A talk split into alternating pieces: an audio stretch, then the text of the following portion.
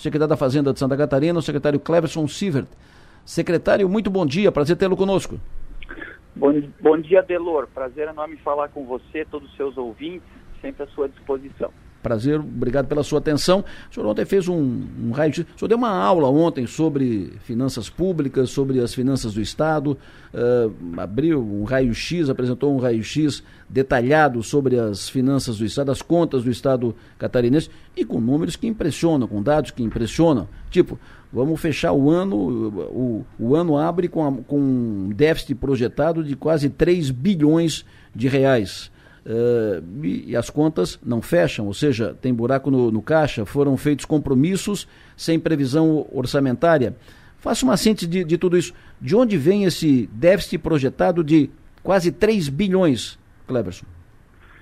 Bom, Adelor, eu começo dizendo que o governador Jorginho Melo, né, muito diligente e preocupado aí com o planejamento da sua gestão, ele solicitou desde o começo do governo, até antes, né, na época da transição, uma fotografia das contas públicas a partir de 2023. Né? O objetivo dele não era outro né, do que é, poder olhar né, é, como é que ele iria cumprir é, as suas políticas estabelecidas e comprometidas com a sociedade a partir desse ano né, e, e alinhadas aí no seu programa de governo.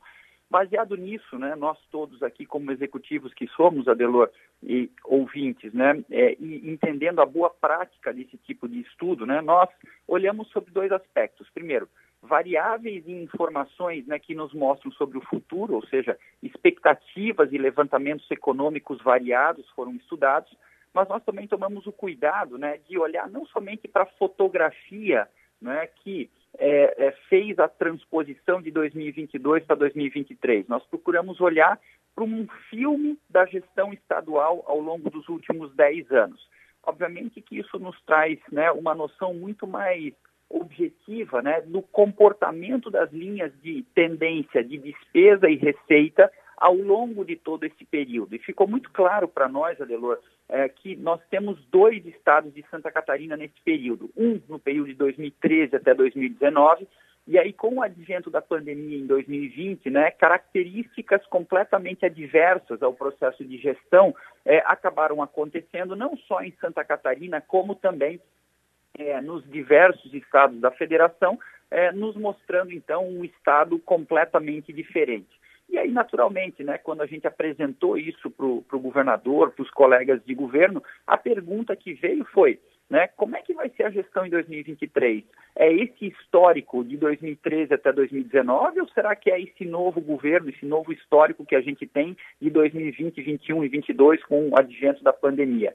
E por diversas razões, nós procuramos, obviamente, é, compreender cada uma delas, né? A gente entendeu claramente né, e procurou é, é, responder ontem com dados transformados em informações né? E todos esses dados são dados contábeis registrados nos balanços do Estado de Santa Catarina, né? E que, portanto, serão auditados é, na medida do, do, do, tempo pelo Tribunal de Contas, pelos órgãos de controle externo, né, procuramos mostrar que o que deve acontecer a partir de agora, dado o contexto econômico, deve ser muito mais próximo de 2013 até 2019, né, o que naturalmente exige de todos nós muito mais atenção, muito mais cuidado é, com as contas públicas. Indo especificamente para a tua pergunta, claramente a gente vê que é, o Estado, é, ao longo desses últimos anos, teve receitas muito maiores, e aqui, além de receita tributária, né, e que na receita tributária nós tivemos é, dois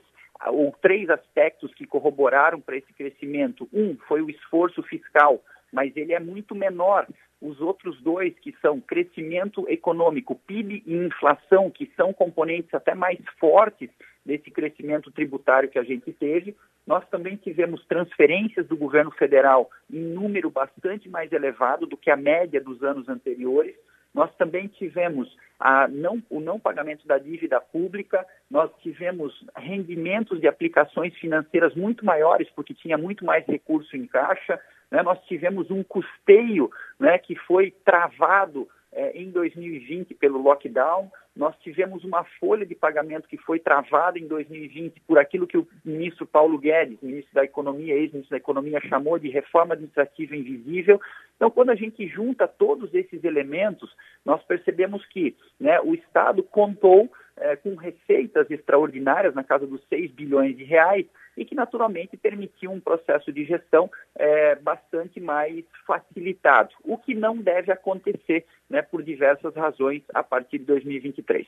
Perfeito. Uh, isso receita. Agora, com despesa, uh, foi dito que as despesas públicas em Santa Catarina explodiram no período 2019-2022. Isso é referência ao mandato 2019-2022 ou também já, já explodiram as contas em 2019, antes da pandemia? Não, o que a gente conseguiu é, enxergar, e de novo, né, é, nós fizemos uma análise, né, a minha, minha tarefa, Adelor e ouvintes, né, não tem a ver com julgamento de qualquer tipo de mandato. Né? A minha tarefa foi fazer um trabalho para enxergar o futuro e para isso, né, a boa técnica, a boa lógica né, desse tipo de estudo manda também a gente fazer um, um, um apanhado histórico. E eu peguei justamente 10 anos né, para evitar qualquer tipo de comparação maior.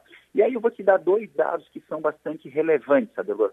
É, o primeiro diz respeito ao custeio. Né? Se a gente olhar o, o, o, histórico entre 2013 até 2020, o custeio aumentou, ou até 2019, o custeio aumentou na média 330 milhões por ano. Né? Isso está tudo na minha apresentação que eu disponibilizei para todos os senhores e para a sociedade como um todo. Se a gente pegar 2019 para 2020, o crescimento foi menor, foi da ordem de 220 milhões. E aí, quando você pega 2021 e 2022, o crescimento foi muito maior, foi muito grande, foi substancial. Quando você olha né, a folha de pagamento, e de novo, eu vou pegar uma série histórica de 2013 até 2020, nós tínhamos algo como 700 milhões por ano de crescimento de folha. Em 2021, cresceu 1 bilhão e meio. Em 2022, cresceu 3 bilhões e meio. E aí, naturalmente, que isso é, bate diretamente, influencia diretamente na gestão das contas a partir do ano atual. Quando você tem a sua maior despesa crescendo aí quatro, cinco vezes a média dos últimos anos, obviamente que aí tem né, um, um, processo atípico né, e que fica muito claro, baseado em dados transformados em informações. E aí tem uma coisa interessante, né, Delor? Quando você olha né, a, a gestão, seja pública ou privada, né, você tem alguns grandes marcos. Então, se você tem mais pagamento de folha, se você tem mais custeio e se tua receita tributária ela não é tão representativa para fazer frente a isso, como é que você consegue fazer mais investimento? Né? Não existe milagre. E aí nós vamos procurar responder essa pergunta. E a resposta justamente vem daquilo que eu acabei de falar. Né? Transferências do governo federal, não pagamento de dívida pública, né? os custeios lá em 2020 que foram travados, a, a, o crescimento de folha em 2020 especificamente que foi travado, né? o rendimento das aplicações financeiras tinha mais dinheiro em caixa. Então, é, o número lá mostra um crescimento muito grande em 2022 se comparado aos anos anteriores. Então, tudo isso foram recursos que acabaram é, acontecendo, que acabaram é, sendo executados e que flexibilizaram o processo de gestão é, nesses últimos é, anos advindos aí também dessa lógica da pandemia. Perfeito. 8 horas e 2 minutos. Piara Bosque, bom dia. Bom dia, Delor. Bom dia, Vincent Maior. Bom dia, secretário Cleberson Sivert. Parabéns pela explanação de ontem. Foi um raio-x da história econômica contemporânea do Estado. E... Mas eu queria entender, uh, secretário, uh, essa questão do, dos 2,8 bilhões que ficam de compromisso, de, de, de, de, questões que vão ter que ser pagas por Jorginho, compromissadas no governo Moisés. Até quanto elas são obrigatórias? Porque a gente teve outros, outros governos que pegaram com, com esse tipo de compromisso, mas de dívida de, de, de fornecedores, esse tipo de coisa. Mas isso que é compromisso de repasse para obra, compromisso de investimento na Celesc, na Casan, o Jorginho tem mesmo que desembolsar? Bom dia, Piara. Prazer enorme falar contigo. Obrigado pela gentileza sua. É, bom, em relação à parte final né, da, da, minha apresentação, e vocês viram que eu procurei fazer uma lógica. Né? A apresentação ela foi baseada em quatro grandes frentes. Né? Então, a primeira teve a ver com receita, a segunda teve a ver com despesa, e aí eu abri um capítulo especial para falar sobre transferências, né, um tema tão em voga aqui no estado de Santa Catarina, e por fim eu juntei tudo isso para mostrar a programação financeira eh, de forma transparente e leal né, como é sempre a forma de o governador Jorginho pensar e que eu naturalmente corroboro né, em direção à sociedade de Santa Catarina. Então, quando a gente olha a programação financeira, vocês vão ver lá no começo da minha apresentação o que, que eu procurei fazer. Né? Eu trouxe a programação financeira da fonte 100, que é a fonte do Tesouro, né, ela representa mais ou menos 65% né, das receitas e despesas do Estado. Por que, que eu não falei do restante? que o restante é tudo receita vinculada. Então, eu só libero programação se entrou o dinheiro no caixa. Por exemplo, convênios do governo federal, por exemplo, receita de arrecadação própria dos órgãos. Então, eu não preciso ter uma preocupação com isso, porque está muito sob a gestão aqui do Caixa do Tesouro. Bom, na fonte 100, o que, que a gente procurou fazer então? Eu, a, a, a primeira coisa, peguei tudo aquilo que está previsto em termos de receita e que tributariamente não deve acontecer conforme a, aconteceu nos últimos anos, porque é, o esforço fiscal ele vai continuar. Mas como vocês viram na minha apresentação, o esforço fiscal é a menor das parcelas do crescimento da receita. As duas maiores são de um lado, é, o crescimento de PIB e, de outro lado, a inflação. Nós temos um PIB Brasil e um PIB mundo que hoje, de novo, eu repito, com dados atuais de janeiro de 2023, mostram tendência de queda bastante grande. Nós temos uma inflação que, se comparada aos últimos dois anos, também mostra uma tendência de queda. Então, isso nos dá a entender né, de que a arrecadação tributária não deve ter um crescimento tão grande quanto teve ao longo dos últimos anos. Né? Eu, como financista, preciso ter o pé no chão, não posso imaginar algo diferente. Deus queira que é, a gente possa estar errado e que essas coisas mudem ao longo do ano e que o Brasil floresça né, e que a economia possa evoluir de forma bastante efetiva. Então, é, eu peguei essa programação financeira, tirei dali as despesas básicas, as despesas constitucionais e me sobrou lá um valor. Que valor foi esse? Algo como 3 bilhões e meio de reais. Né? Desses 3 bilhões e meio de reais, o que, que eu tirei mais, o Piara e ouvintes, né? Eu tirei a LOA, né, que é aprovada é, em, é, em orçamento e que, em tese, precisa ser executada, tá certo? O orçamento dado precisa ser executado. Eu tirei ainda mais, né? Os compromissos assumidos é, é pelas transferências é, para os municípios e entidades sem fins lucrativos, e aqui eu estou falando não só de Plano Mil, o Plano Mil é uma parte dessas transferências, né? Vocês viram na minha explicação ontem, tem outras coisas também é, que estão é, pendentes, e aí o dado interessante é, como eu disse ontem, é, vários prefeitos vieram falar conosco ao longo desses últimos 20 dias é, e dizendo o seguinte: olha, secretário, eu tenho aqui a máquina né, que eu comprei com o plano mil. Essa máquina, secretário, eu não pago em cinco anos, eu pago em uma vez só. Eu tenho aqui essa obra que eu fiz, secretário, ela está empenhada em 12 meses. Eu não vou fazer essa obra em cinco anos.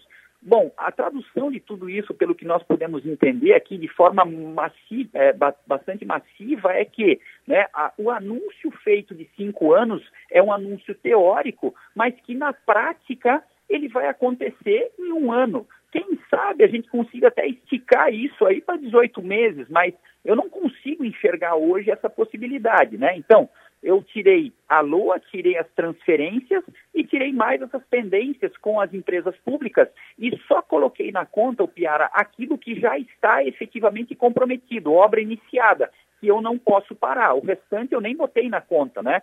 Somando tudo isso frente ao que eu tinha disponível de programação financeira, me dá um déficit de 2,8 bilhões.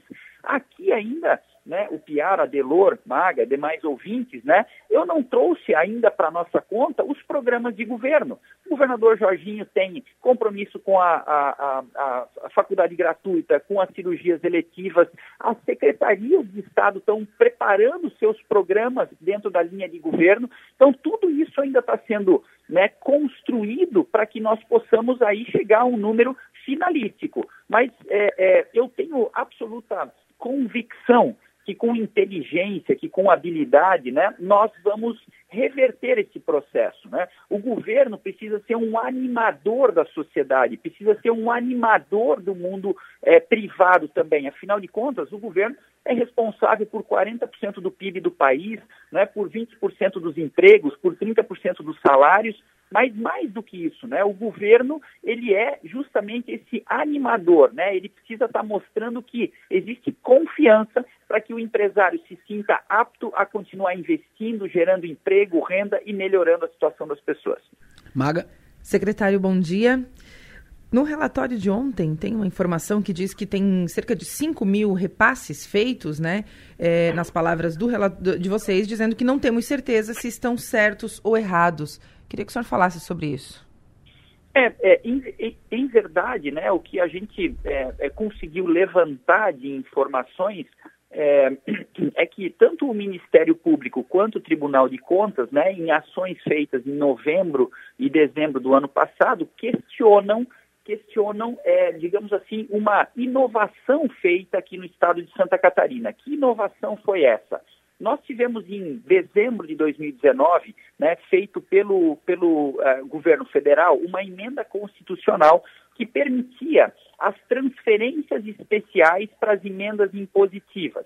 O governo de Santa Catarina, de forma inteligente, hábil, né, fez a mesma coisa, trouxe essa legislação federal aqui para o estado de Santa Catarina em, em, julho de 2020. Né? Então, as transferências impositivas aqui em Santa Catarina passaram a ter o mesmo condão, o que é absolutamente perfeito e normal.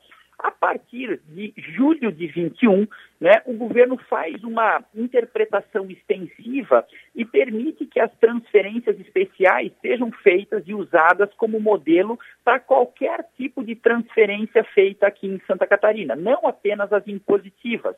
E isso é, obviamente, flexibilizou, digamos assim, a lógica dos repasses. Né? Não que eles não tenham prestação de conta, eles têm, mas num primeiro momento eles tinham que ficar registrados lá nos municípios. A, a partir de um determinado momento se viu que isso era um pouco frágil, então se pediu para trazer as prestações de contas aqui para o governo do estado, mas de qualquer sorte, a análise dessas prestações né, nós não temos conhecimento. Inclusive, tem lá né, uma, uma diretriz de dezembro do ano passado faz, falando que essas prestações ficavam prorrogadas para final de 2023.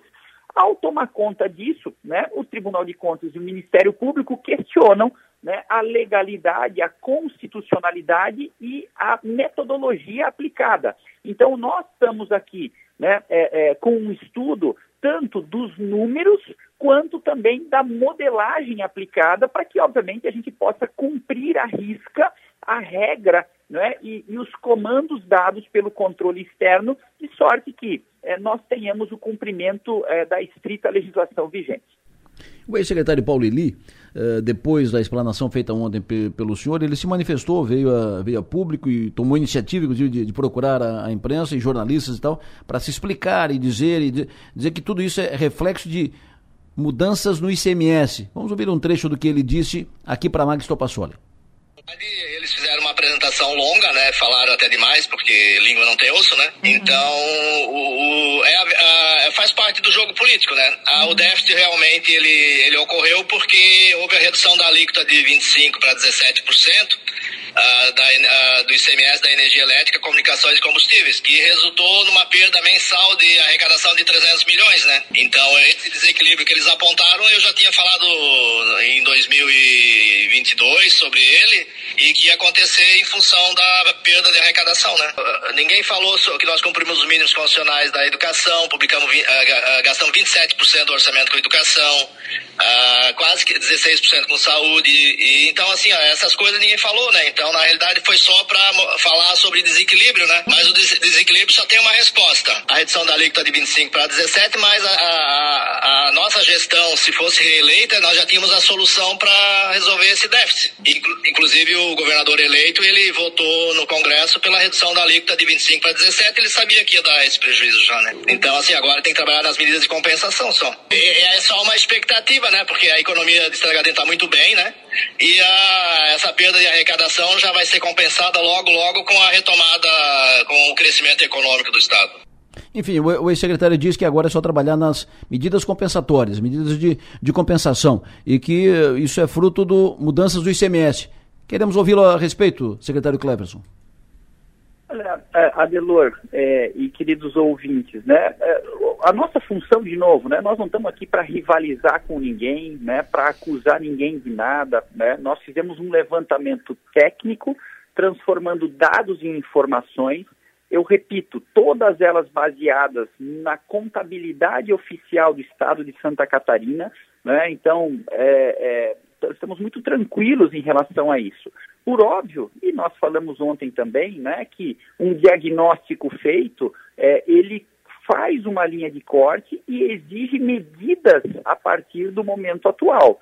E é nisso que nós estamos trabalhando, né? Lançamos, inclusive, comentamos ontem sobre o plano de ajuste fiscal do Estado de Santa Catarina, que tem a ver não apenas e tão somente com medidas de receita, mas também com medidas de despesa. Então, de forma bastante diligente, o governador Jorginho, né, e, e repito, pensando a bem do seu mandato, do cumprimento das suas é, é, ideologias é, políticas, dos seus compromissos assumidos com a sociedade de Santa Catarina, vai tomar medidas dentro desse contexto. Né? Temos certeza né, que com as medidas de despesa que estão baseadas, é, de um lado, nas transferências, de outro lado, né, é, no ajuste, por exemplo, né, de contratos, por exemplo, de folha de pagamento, medidas que possam trazer né, uma otimização da, utiliza da utilização do recurso público, e de outro lado, em receita, com receitas novas, né, com esforço fiscal,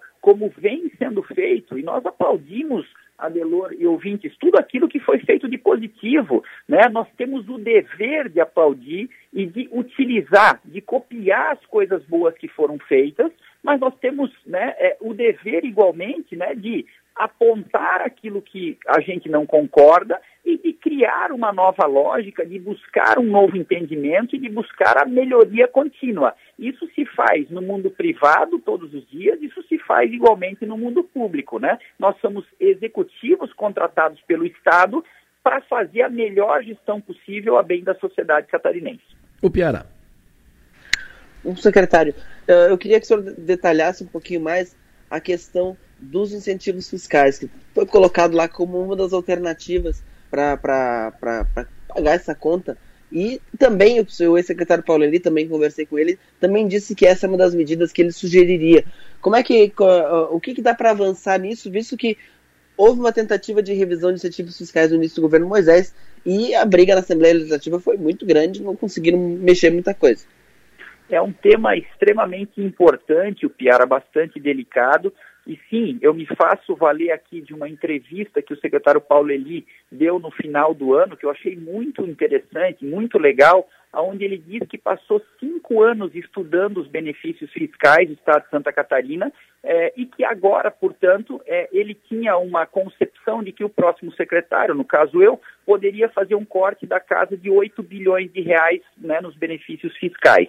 É, achei super interessante, né? Pedi para o pessoal aqui ir, ir, mais a fundo nisso, né? É, me estranha por que, que não foi feito um corte antes, né? Se o estudo de cinco anos foi feito sobre o tema, mas de qualquer sorte nós vamos nos debruçar sobre esse assunto, né? Agora, com muita atenção, com muito cuidado, né? É chamando o setor produtivo para né, para que a gente tenha explicações, entendimentos, porque naturalmente o benefício fiscal ele traz competitividade para os setores, né? Competitividade tanto no cenário nacional quanto no cenário internacional. Nós somos um estado globalizado né, com empresas que competem internacionalmente e que, por muitas das vezes, né, esses benefícios são fundamentais para que essas indústrias, né, para que esse, esses setores fiquem atrativos. E, naturalmente, que não é só o ICMS, não é só a arrecadação tributária que conta. Nós precisamos enxergar o contexto de uma forma um pouco mais ampla,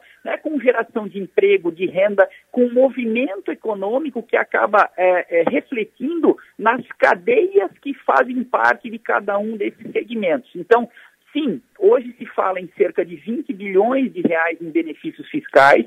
Nós vamos olhar para esse tema com é, muita, muita propriedade, mas com muita atenção, com muito cuidado. E, para ser muito sincero, eu não tenho expectativa que daí saia a solução financeira do Estado. Eu acho que daí vai ser uma parte dela. E uma parte menor dela. Essa é a minha expectativa hoje, porque naturalmente todos os benefícios concedidos, né, eles têm uma lógica concreta. Né? Quer dizer, é, eu não posso acreditar que a Secretaria da Fazenda e o próprio secretário Paulo Eli, que passou por aqui durante cinco anos, tenha feito qualquer tipo de concessão né, que não seja adequada, né, que não tenha sido estudada a fundo, que não traga os reflexos imaginados em termos de geração de emprego, renda né, e negócios para o estado de Santa Catarina. De qualquer sorte, nós vamos olhar para isso com muita atenção e seguiremos nesse trabalho. Maga. Secretário, os dados que o senhor trouxe, o, o, déficit do Estado e tudo mais, isso coloca de alguma forma em risco o, as principais propostas de campanha do, do governador Jorginho Melo, como a faculdade gratuita, zerar as filas de saúde e os, os investimentos em infraestrutura? Tem alguma coisa não. que fica comprometido? Não, Maga, é, eu acho que não pode, né? Nós temos que ser hábeis e inteligentes o suficiente para acharmos soluções as mais rápidas possíveis. O nosso comprometimento com o governador é que nós possamos cumprir aquilo que ele determinou e ainda buscar o zeramento desse déficit até o final do ano. Como é que nós vamos fazer isso, né? Nós vamos, como eu disse, buscar esse plano de ajuste fiscal que vai ter uma série de ações, que vai passar, eventualmente, por busca de novas receitas em PPPs, que vai passar por busca de financiamentos, né, para financiamento de obras, que vai, vai, vai passar né, por interação com o governo federal no sentido da compensação dos recursos colocados nas nossas rodovias. Né? Enfim, eu acho que tem uma série de medidas que estão sendo estruturadas né, para que a gente possa é, discutir todo esse assunto. Né? Esses dois grupos formados, o grupo de receita e o grupo de despesa, Maga, eles têm prazo para mostrar é, resultados. Então, nós demos 15 dias para um primeiro entendimento e talvez aqueles que sejam mais óbvios e mais diretos e mais 15 dias para aqueles que sejam um pouco mais complexos, né? Então, essa é a nossa expectativa, é com esse condão que nós vamos trabalhar, para que daqui a 30 dias nós tenhamos isso muito bem estabelecido, muito bem é, é, itemizado e, obviamente, com um grupo maior de secretários, possamos é, nos juntar e buscarmos as soluções é, pretendidas e ali listadas. Secretário, uh, enfim, os compromissos do governador Jorginho serão cumpridos e ajustes serão feitos para isso. Ok, ótimo. Mas pergunto. Uh, compromissos assumidos pelo governo passado, ou seja, contratos assinados, uh, convênios assinados, ordem de serviço entregue. Temos aqui obras, por exemplo, a, a obra do, do Anel de Cocal do Sul é uma obra de 200 milhões de reais, a pavimentação Criciúma, Uruçanga, incluindo o Anel de Cocal, é uma obra de 200 milhões de reais, repito. Tem a obra na Serra do Faxinal, tem a obra Praia Grande de Acito Machado, tem a obra na, na Ponte de, de Araranguá, tem a obra aqui na, na, duplicação da SC 445 Paulino Búrigo, enfim, são obras que estão contratadas ou anunciadas ou licitadas ou ordem de serviço entregue. Essas obras podem ter prazo revisto, podem ser suspensas, canceladas, arquivadas? Eu acho que hoje o nosso estudo, Adelor, ele, ele tem é, três grandes é, lógicas vinculadas aqui ao processo de transferência. O primeiro é nós separarmos as obras não iniciadas das obras já iniciadas. Para cada um desses dois tipos, nós vamos ter, obviamente, que uma lógica de atuação. Além disso, como eu falei anteriormente, né, nós vamos. Alô? Bom, perdi o contato com o secretário Cleverson Silvers, vamos restabelecer o contato com o secretário para concluir essa entrevista que, assim como foi a coletiva de ontem, muito produtiva, muito explicativa a entrevista. Pois não, secretário, prossiga. Oi, Adelor, desculpa, deu uma né, fugida aqui. Perfeito. Então, eu estava dizendo para vocês que é, é, nós vamos separar aqui as transferências em três frentes. As obras já iniciadas, elas terão uma forma de trabalho, as, as obras não iniciadas terão outra forma de trabalho e a metodologia de repasse dos recursos também vai ser melhor estruturada à luz do que nos orienta o Tribunal de Contas e o Ministério Público. É, então, isso né, é, a gente pretende também nos próximos 15 ou 30 dias ter um melhor desenho, ter um melhor encaminhamento, mas sendo bastante pragmático, né, indo na linha do que o governador Jorginho diz, o plano mil não acabou, né? É, os repasses eles devem continuar. naturalmente com critérios um pouco melhor definidos, com lógicas um pouco melhor estruturadas. As respostas efetivas para isso nós não temos hoje e vamos desenhá-las um pouco melhor ao longo dos próximos dias para poder mostrar para cada um dos prefeitos e para é, imprensa e sociedade como um todo. O Piara? Secretário, uma coisa que me chama muita atenção, ouvindo o senhor, ouvindo o secretário Paulo Eli, ex-secretário Paulo Eli, é, houve uma transição, houve uma, uma boa transição, houve essa conversa sobre, uh, participou o ex-secretário. Como é que foi a transição de governo? Olha, é, eu, eu a partir de 5 de dezembro, né, quando fui anunciado secretário, é, procurei me apropriar de algumas informações. É, eu tive uma reunião aqui na Secretaria da Fazenda, né, onde o secretário Paulo Eli que é colega, que é amigo, com quem eu já trabalhei juntos, fomos secretários juntos e por quem eu tenho profunda admiração, né? É, tivemos juntos aqui, ele me recebeu e depois me deixou com a equipe de governo, a secretária Michele foi quem conduziu a reunião e me mostraram algumas informações, me mostraram alguns dados, mas naturalmente, né, é, o Piara, os dados é, é, que é, eles enxergavam sobre a ótica que eles tinham. E nada errado quanto a isso. Então, a partir é, do processo da posse efetiva e da nossa entrada aqui, eu comecei a trazer a minha visão, né, o meu entendimento e aquilo que eu é, é, gostaria de enxergar, de ver. Comecei a mergulhar um pouco mais nas informações fiz né, e, e, solicitei, junto com toda a equipe de técnicos da Secretaria da Fazenda, que é extremamente valorosa, dedicada e que já, já se provou em inúmeros momentos críticos pelos quais o Estado passou, é, quer seja é, a carreira dos fiscais, né, dos contadores, né, dos auditores de finanças, enfim, todos aqueles que militam na Secretaria da, Fa da Fazenda, começamos a mergulhar um pouco mais a fundo, aonde então surgiram né, essas outras impressões e, e, e, lógicas. Em relação à transição de governo, aí quem conduziu foi o secretário Moisés Dirman, que hoje é o secretário de administração, e eu não posso te dar maiores detalhes, né? Aí eu acho que ele poderia ser a pessoa mais indicada, o Piara, para poder te é, colocar isso com mais precisão. Magis Topassoli.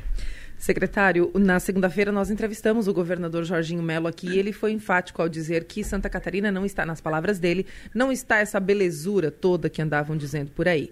É, isso tem a ver então com esse raio-x que o senhor apresentou? Santa Catarina não está uma belezura, secretário? É, eu acho que do ponto de vista das contas, né, esse é o diagnóstico final que a gente vê.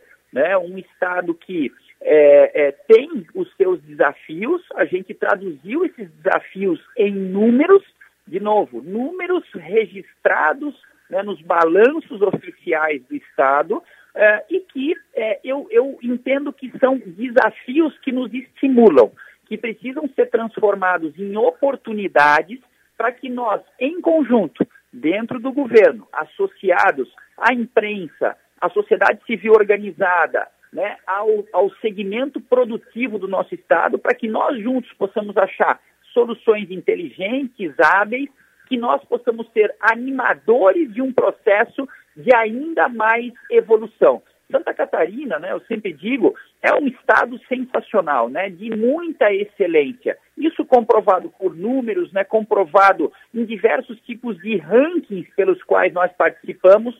As gestões que passaram no nosso estado foram gestões exitosas, acertaram mais do que erraram, sombra, sem sombra de dúvida, e isso fez com que todo o Estado chegasse até onde chegou. Não foi uma gestão nem duas, foi um somatório de gestões que permitiram que Santa Catarina chegasse até aqui. Agora, o nosso desafio é fazer ainda mais, é fazer ainda melhor, né, para que nós possamos avançar de forma é, ainda mais robusta dentro desse contexto da gestão pública e do atendimento da sociedade. O governador Jorginho Melo é, é, é me dá sempre uma diretriz, e para todos os secretários, diretriz de estadista. Nós não estamos pensando no hoje. É claro que vamos trabalhar para o hoje. É claro que temos que trabalhar nas contas públicas, temos que executar o convênio, temos que pagar a folha de pagamento, temos que fazer hoje.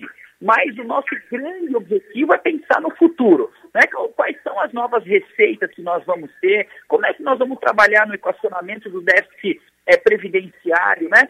quais são as métricas futuras para que as próximas gerações possam é, é, ter um serviço cada vez mais adequado. Então, isso faz parte das nossas discussões estratégicas aqui também é, dentro do grupo é, de governo do Estado. Secretário, duas questões pontuais para fechar. A primeira, a Maga já tratou disso, mas eu vou uh, insistir.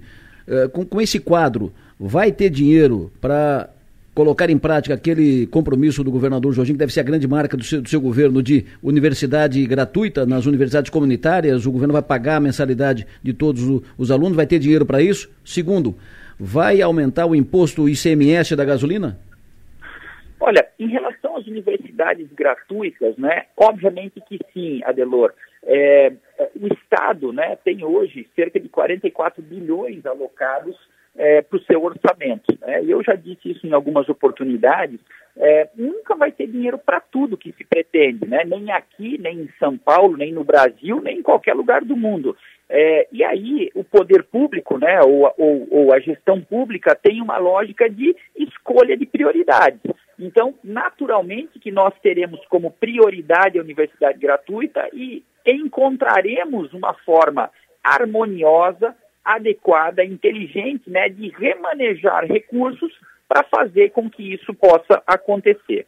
Em relação aos combustíveis, né, é um tema nacional que depende muito mais, aliás, eu diria que só e especificamente do governo federal. Então, nós, na verdade, estamos aguardando, né, junto com aquilo que nós chamamos de Concefaz e depois o Confaz, que, que é a reunião dos secretários de Estado da Fazenda que se reúnem quase que semanalmente para discussão desse tema, tanto do ponto de vista administrativo como jurídico, né, uma vez que existe uma, uma, um litígio entregue ao nosso Supremo Tribunal Federal sobre essa égide. Né? Então, nós estamos aguardando e acompanhando os desenrolares desse tema para ver qual é o tipo de implicação que isso terá aqui também no estado de Santa Catarina.